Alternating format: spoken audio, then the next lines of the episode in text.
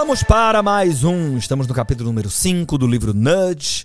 E Brunão, esse aqui eu vou começar direto ao ponto, posso? Simbora, vamos nessa. Estamos aqui.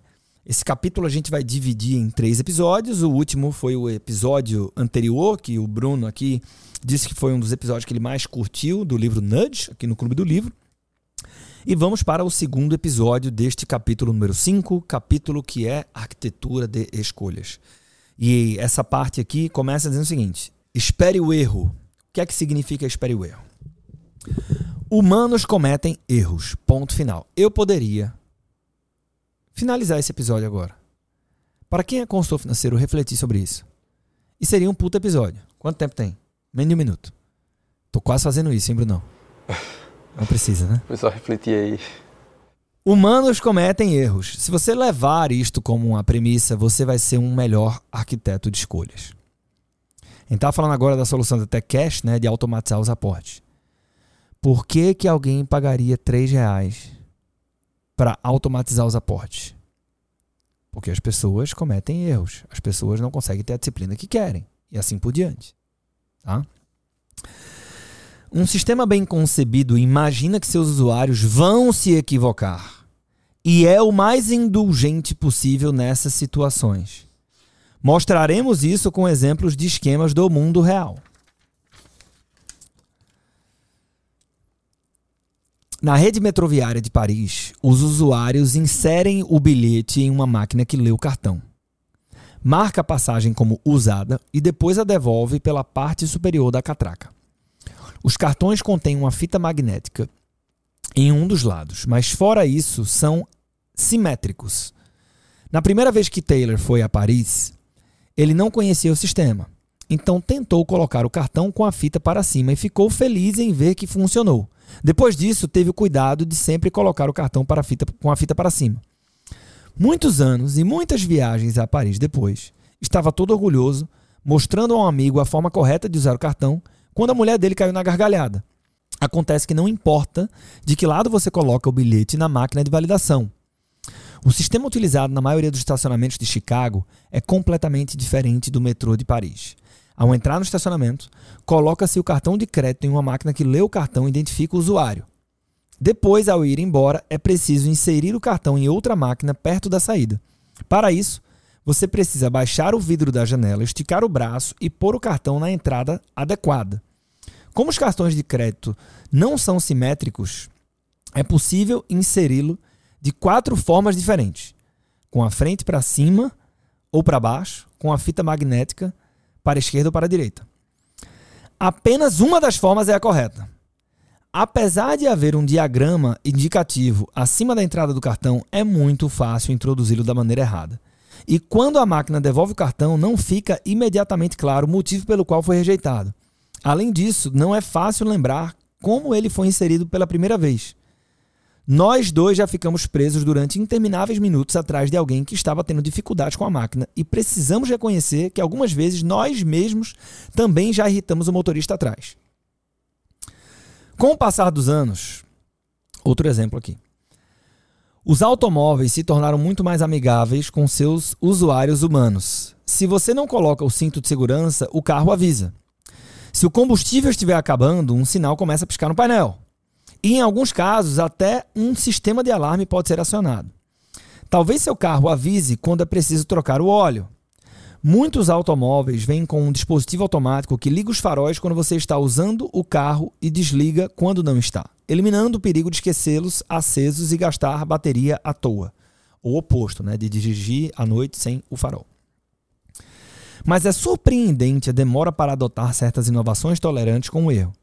Veja o caso da tampa do tanque de combustível.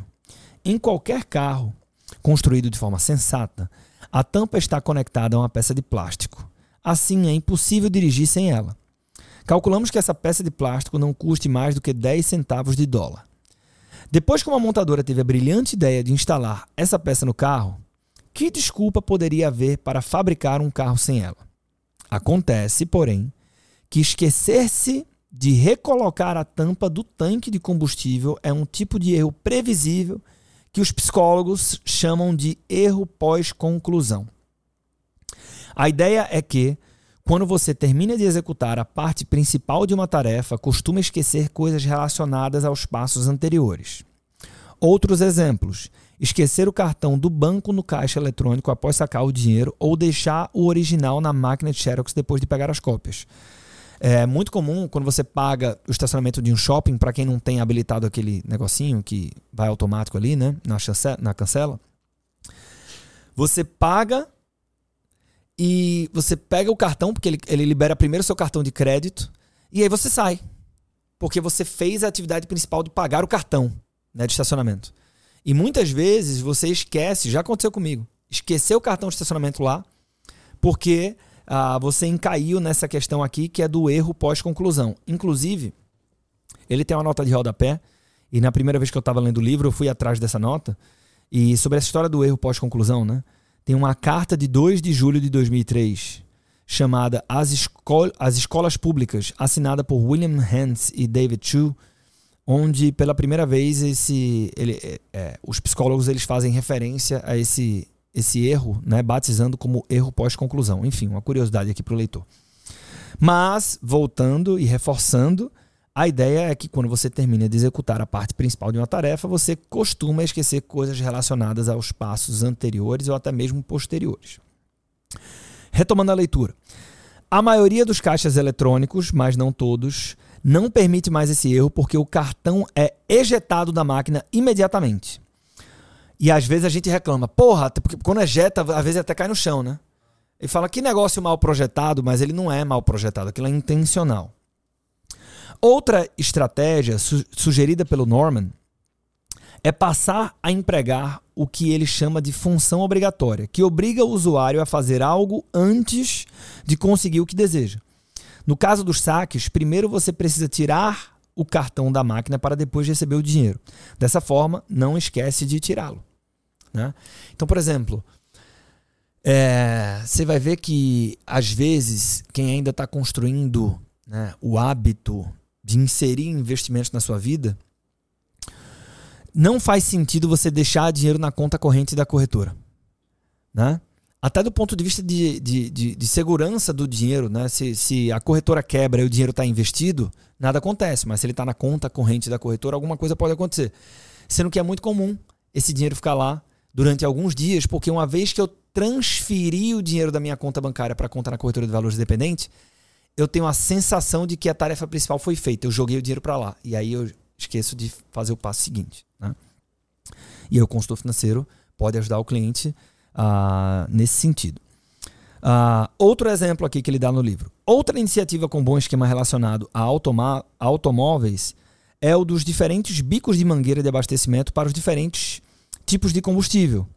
O bico de mangueira que injeta óleo diesel é grande demais para entrar nos tanques de carros a gasolina, impossibilitando que as pessoas cometam o erro de colocar diesel em carros a gasolina, embora seja possível cometer o erro oposto. O mesmo princípio tem sido usado para reduzir o número de erros relacionados à anestesia. Olha só, um estudo chegou à conclusão de que 82% dos incidentes críticos eram causados por erro humano e não por falha dos equipamentos. Um equívoco comum era conectar o scalp de um medicamento à entrada errada. Então, o paciente não recebia o medicamento correto. Para solucionar o problema, passou-se a fabricar equipos e conectores diferentes para cada medicamento. Tornou-se fisicamente impossível cometer esse erro, que antes era muito frequente. E mais um, se não, se não me engano aqui, o último exemplo, não, o penúltimo, o antepenúltimo exemplo. Um grande problema no campo de saúde é a chamada adesão ao tratamento medicamentoso. Muitos pacientes, sobretudo os idosos, usam remédios que devem ser tomados regularmente e na dose certa. Com isso em mente, aqui vai uma pergunta sobre a arquitetura de escolhas. Você está criando um medicamento e tem total autonomia no processo com que frequência vai querer que os pacientes tomem o remédio? Qual será a resposta certa? Bem, se descartarmos a dose única administrada pelo médico, que seria o ideal sob todos os pontos de vista, mas em geral é tecnicamente impraticável, a melhor alternativa é que o remédio seja tomado uma vez por dia, de preferência pela manhã. O motivo pelo qual tomar o remédio uma vez por dia é melhor que duas ou mais vezes é o seguinte: quanto mais vezes tiver que tomá-lo, mais chances o paciente terá para esquecer. Mas a frequência não é o único fator a ser levado em conta. Olha só que isso aqui é importante. A regularidade também é importante. Uma vez por dia é melhor que uma vez a cada dois dias. Porque podemos ensinar o sistema automático a pensar: preciso tomar comprimido todo dia pela manhã, ao acordar. Ou preciso tomar comprimido ao tomar o café preto que eu sempre tomo durante as manhãs. Então, tomar o comprimido se torna um hábito e hábitos são controlados pelo sistema automático. Por outro lado, quase ninguém é capaz de internalizar que precisa tomar o remédio dia sim, dia não.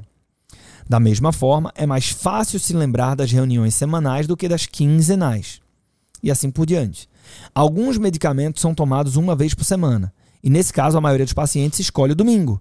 Como o domingo normalmente envolve atividades que são diferentes dos outros dias, é mais fácil associá-lo ao remédio. Trecho importante que eu destaquei aqui, tá, querido ouvinte? Nesse sentido, as pílulas anticoncepcionais representam um grande problema, pois as mulheres precisam tomá-las diariamente por três semanas e depois passar uma semana sem. Para resolver o problema e automatizar o processo, um anticoncepcional costuma ser vendido numa cartela especial com 28 pílulas, todas elas enumeradas. As pacientes são instruídas a tomar uma pílula por dia na ordem. As pílulas dos dias 22 a 28 são placebos, com a única função de facilitar que as usuárias humanas não se esqueçam de tomar um anticoncepcional. Sensacional, porra. Isso aqui é a arquitetura de escolhas levando em consideração que o usuário é um humano. Por isso eu devo esperar que ele vai cometer o erro e considerar isso no processo de como ajudá-lo a fazer o que ele tem que fazer.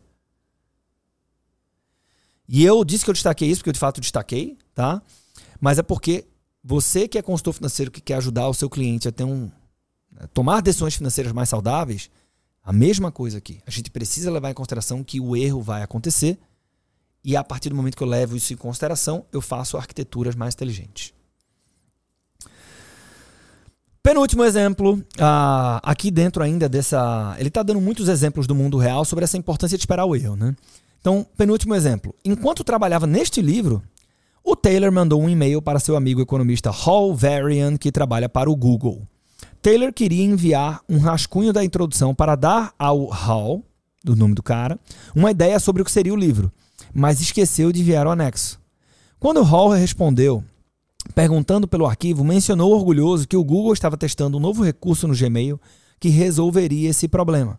Quando um usuário escreve anexo na mensagem, mas não chega a anexar nada, antes que o e-mail seja enviado, o usuário recebe o seguinte alerta: Você escreveu anexo na mensagem, mas não há arquivos anexos. Quer enviar a mensagem mesmo assim? Em seguida, Taylor enviou o arquivo e disse que o livro se tratava exatamente sobre isso. Né? E acho que no Gmail, eu uso menos Gmail hoje, né? mas ele deve ter essa funcionalidade. Eu sei que o Outlook tem. O Outlook é da Microsoft. Né? Ele tem e várias vezes já me ajudou, inclusive. E aqui o último exemplo de caso prático: americanos ou europeus que visitam Londres têm dificuldade de atravessar tranquilos as ruas. Como passaram a vida toda esperando que os carros viessem da esquerda, seu sistema automático olha nessa direção. Mas no Reino Unido, os automóveis circulam pela pista da esquerda. Uh, por isso, o perigo geralmente vem da direita. Resultado: ocorrem muitos acidentes com pedestres. A Prefeitura de Londres tenta ajudar utilizando um bom esquema. Em várias esquinas, sobretudo em áreas frequentadas por, por turistas, há mensagens dizendo look right, né? olhe para a direita, pintadas na pista. Bem, vários exemplos práticos sobre uh, como que a gente deve esperar o erro e esperar o erro nos ajuda a criar a arquitetura adequada. Agora a gente vai para um, uma outra sessão aqui, uma outra parte que é sobre a importância de dar feedback.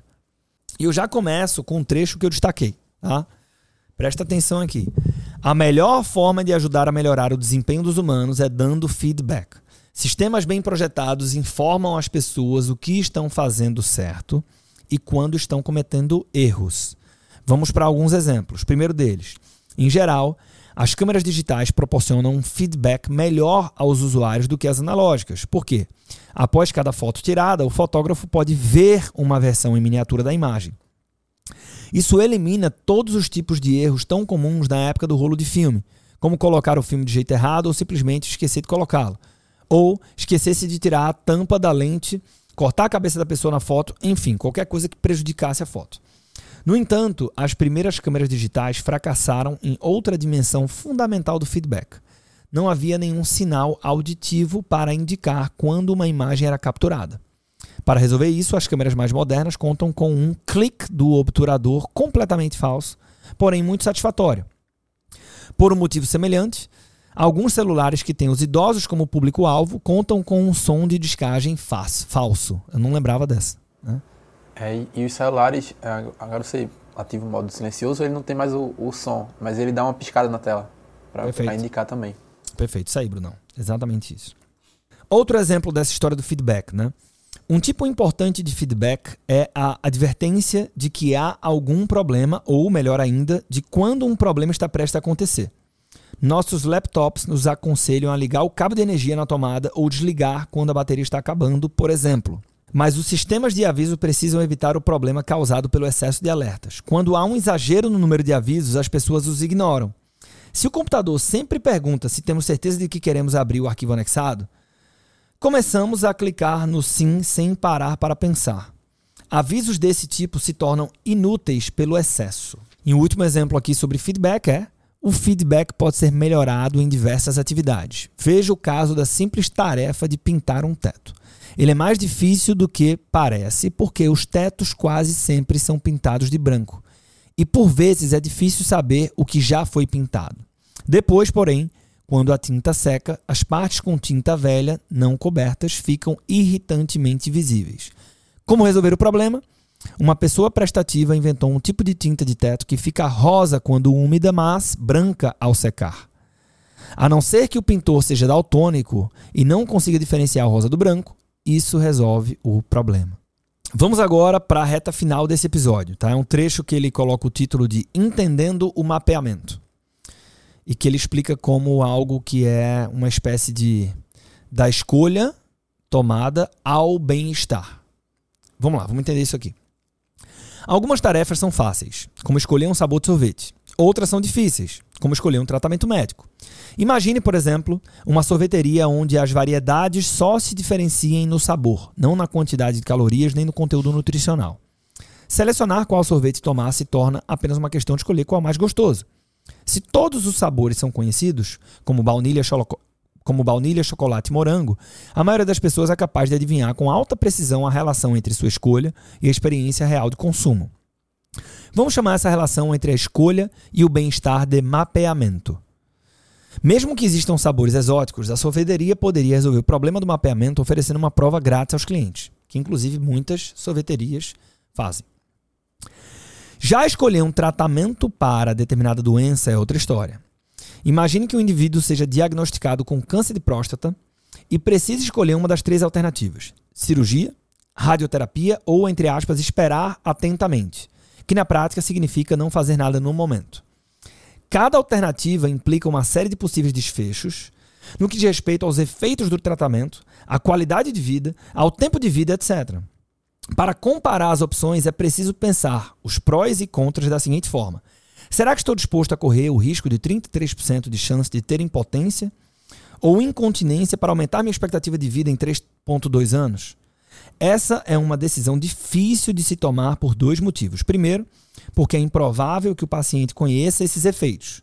Segundo, porque provavelmente o paciente não consegue imaginar como seria sua vida se ele tivesse incontinência. No entanto, eis aqui dois fatos preocupantes sobre esse cenário. O primeiro é que a maioria dos pacientes toma essa decisão na mesma consulta em que o doutor dá a má notícia sobre o diagnóstico. O segundo é que o tratamento que escolhem depende muito do tipo de médico com quem se consultam. Alguns são especialistas em cirurgia, outros em radioterapia. Ninguém é especialista em esperar atentamente. Adivinhe qual alternativa suspeitamos que seja subutilizada? Esperar atentamente. E é, e é duro isso aqui, porque, por exemplo, um dos meus irmãos vai precisar fazer uma cirurgia de coluna. Né? E aí, bicho, sabe qual a primeira coisa que me veio à cabeça? Disse assim, ó. Se consulta, apesar desse cara ter muita autoridade, se consulta com mais dois outros médicos. Porque sabe essa história do conflito de interesses que a gente fala? Aqui é um conflito menor. É um conflito onde eu vou tender a guiar o paciente para escolher aquele caminho onde eu sou especialista, porque se eu sou especialista, eu tenho viés, eu acredito mais e eu vou poder atendê-lo, ele vai poder fazer cirurgia comigo. É, mas há também um conflito, isso acontece pra caralho. Já teve matéria no Fantástico falando de escândalo disso e tal, não sei o quê. E quando eu comecei minha carreira como consultor financeiro empresarial, eu atendi uma empresa que é, oferecia prótese, tá?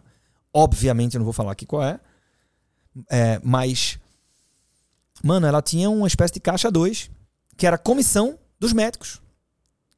Que muitas vezes colocavam prótese que não era necessária nos pacientes, velho. Né? Então, é, eu disse assim, cara, coleta a opinião de mais dois médicos para atenuar, né? reduzir talvez seja ingênuo, mas atenuar o impacto de um, um, eventual conflito de interesses na sugestão de qual procedimento é o mais adequado para você. Eu lembrei disso aqui agora quando li essa parte aqui. Eu já Mas é tive é... Uma vez eu tive uma lesão no tendão do meu dedo e o médico indicou fazer uma cirurgia. Por sorte, minha esposa, na época namorada, Mona Isa, ela estava estudando fisioterapia. Ela fez, não, deixa eu tentar aqui um tratamento conservador. E foi fazendo tratamento, resolveu, sem precisar da cirurgia. Tá Talvez eu ia ter que fazer. Pois é, bicho. Então tem que lembrar, quando estiver discutindo com ela, você tem que dar um passo para é. trás e agradecer por ter Não, de vez em quando ela, ela lembra isso aí. Boa. Seguindo, seguindo, depois dessa declaração romântica aqui do Bruno no, Salvou no, no podcast Segredos Financeiros. A comparação entre opções de sorvete e de tratamento para o câncer de próstata ilustra bem o conceito de mapeamento. Um bom sistema de arquitetura de escolhas ajuda as pessoas a melhorar a própria capacidade de fazer o mapeamento correto e, com isso, escolher as alternativas mais benéficas para si. Uma forma de possibilitar isso é tornar as informações sobre as opções o mais compreensíveis possível, traduzindo dados numéricos em unidades mais fáceis de utilizar. Se eu vou comprar maçãs para fazer cidra, é bom saber que são necessárias três maçãs para produzir um copo de cidra. Veja o exemplo da escolha de uma câmera digital. As pessoas fazem propaganda da quantidade de megapixels e cria-se a impressão de que quanto mais megapixels, melhor. Essa suposição por si só é questionável, porque quanto mais megapixels a foto tem, mais espaço ela ocupa na memória da câmera e no disco rígido do computador. Ou, quanto maior a qualidade da foto no celular, mais espaço de memória ela, ela ocupa, né? traduzindo um pouco, trazendo para os dias atuais. O maior problema para os consumidores, porém, é traduzir megapixels, que não é o conceito mais intuitivo do mundo, naquilo que lhes interessa. Será que vale a pena pagar muito mais caro para pular de 4 para 5 megapixels? Imagine se, em vez disso, os fabricantes mencionassem o maior tamanho recomendado para impressão de fotos tiradas com determinada câmera. Em vez de ter as opções de comprar uma câmera com 3, 5 ou 7 megapixels, os, consumi os, consumidores receberiam a informação de que a câmera pode produzir fotos de qualidade de 10 por 15 centímetros, 22 por 30 ou tamanho pôster. Enfim, é normal as pessoas terem dificuldade para descobrir a correspondência entre os produtos e o dinheiro. Claro que, para decisões simples, a correspondência é trivial. Se uma barra de chocolate custa um dólar, fica fácil descobrir quanto custa comprar uma barra de chocolate por dia. Mas sabe quanto custa usar seu próprio cartão de crédito? Entre as taxas cobradas estão uma taxa anual, pelo privilégio de usar o cartão, algo muito comum nos cartões que proporcionam benefícios como milhas. Uma taxa de juros por pegar dinheiro emprestado, isso depende de quanto o banco considera o cliente digno de crédito. Há também uma taxa por pagamento atrasado e o consumidor pode acabar atrasando o pagamento mais vezes do que imaginava, às vezes não por falta de capacidade financeira, mas por mero esquecimento. Outra, juros sobre as compras feitas durante o mês que normalmente se aplicam quando as dívidas são pagas até a data de vencimento, mas que começam a contar no primeiro dia de atraso. E por fim, uma taxa por fazer compras em moedas estrangeiras.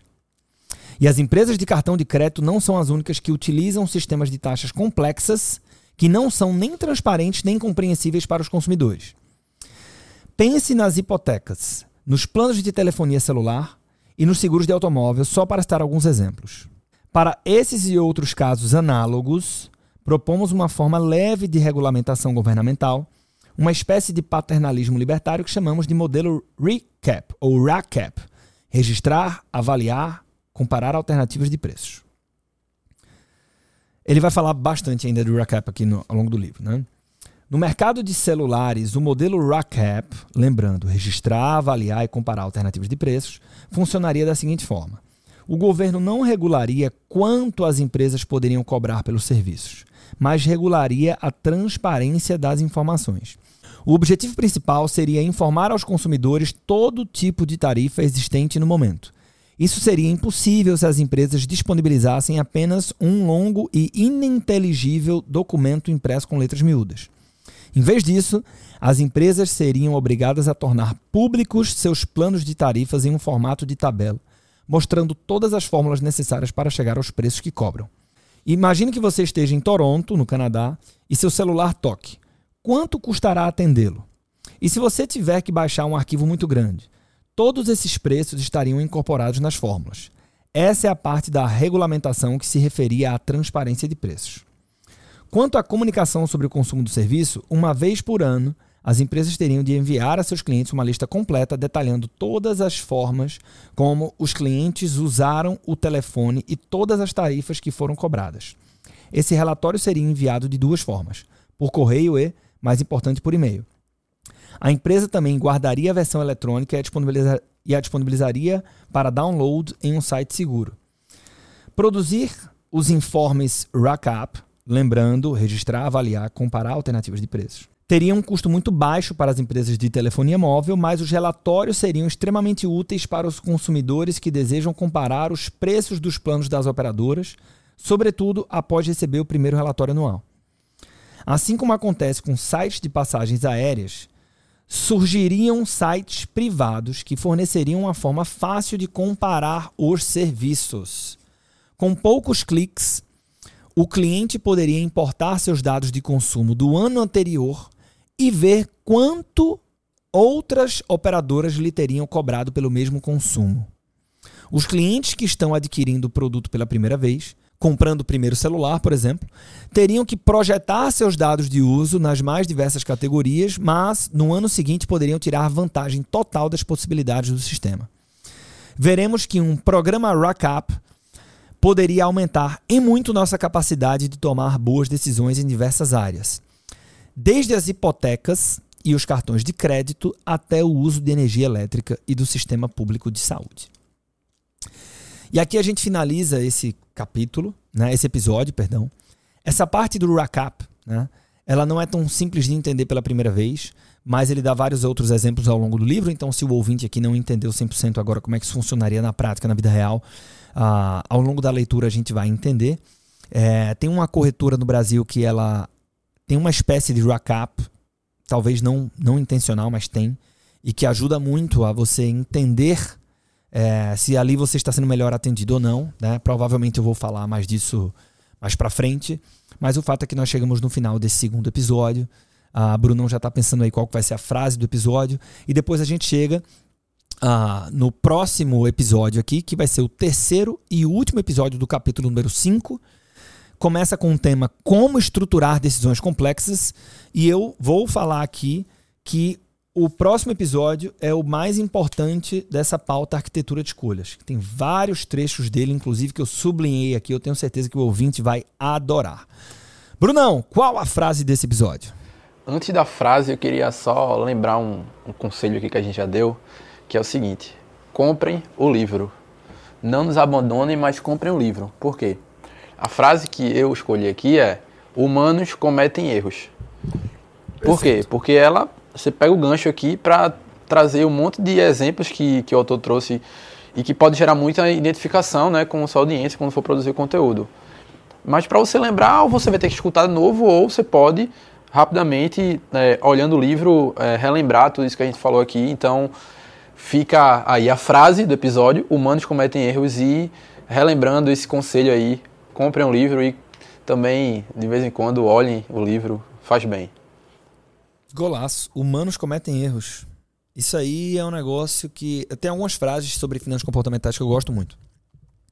Talvez a que eu mais tenha usado, até em palestras, inclusive, no passado recente aí, né? É, recentemente, foi a frase do Daniel Ariely. Isso está no livro Previsivelmente Racional.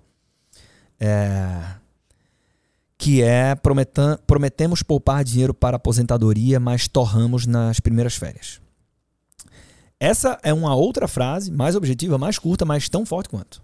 Né? Porque a partir dela realmente é um prato cheio. A gente pode, pode é, cara, provocar discussões muito saudáveis e muito inteligentes a partir de humanos cometem erros. Então, ó, não fosse, não, não tivesse, se a gente não tivesse uma regra de dar nome aos episódios, esse seria um ótimo uh, nome para o episódio. Fica aqui o convite para que. Um convite, né? um empurrão, um estímulo. Se você produzir ou não conteúdo a partir uh, desse episódio aqui do Clube do Livro, isso não muda a nossa vida, mas a gente vai ficar muito feliz porque a gente sabe que isso vai te fazer bem. Então, espero que você produza conteúdo, espero que você tenha aproveitado esse podcast. Obrigado pelo seu tempo e pela sua companhia e a gente se encontra no próximo episódio.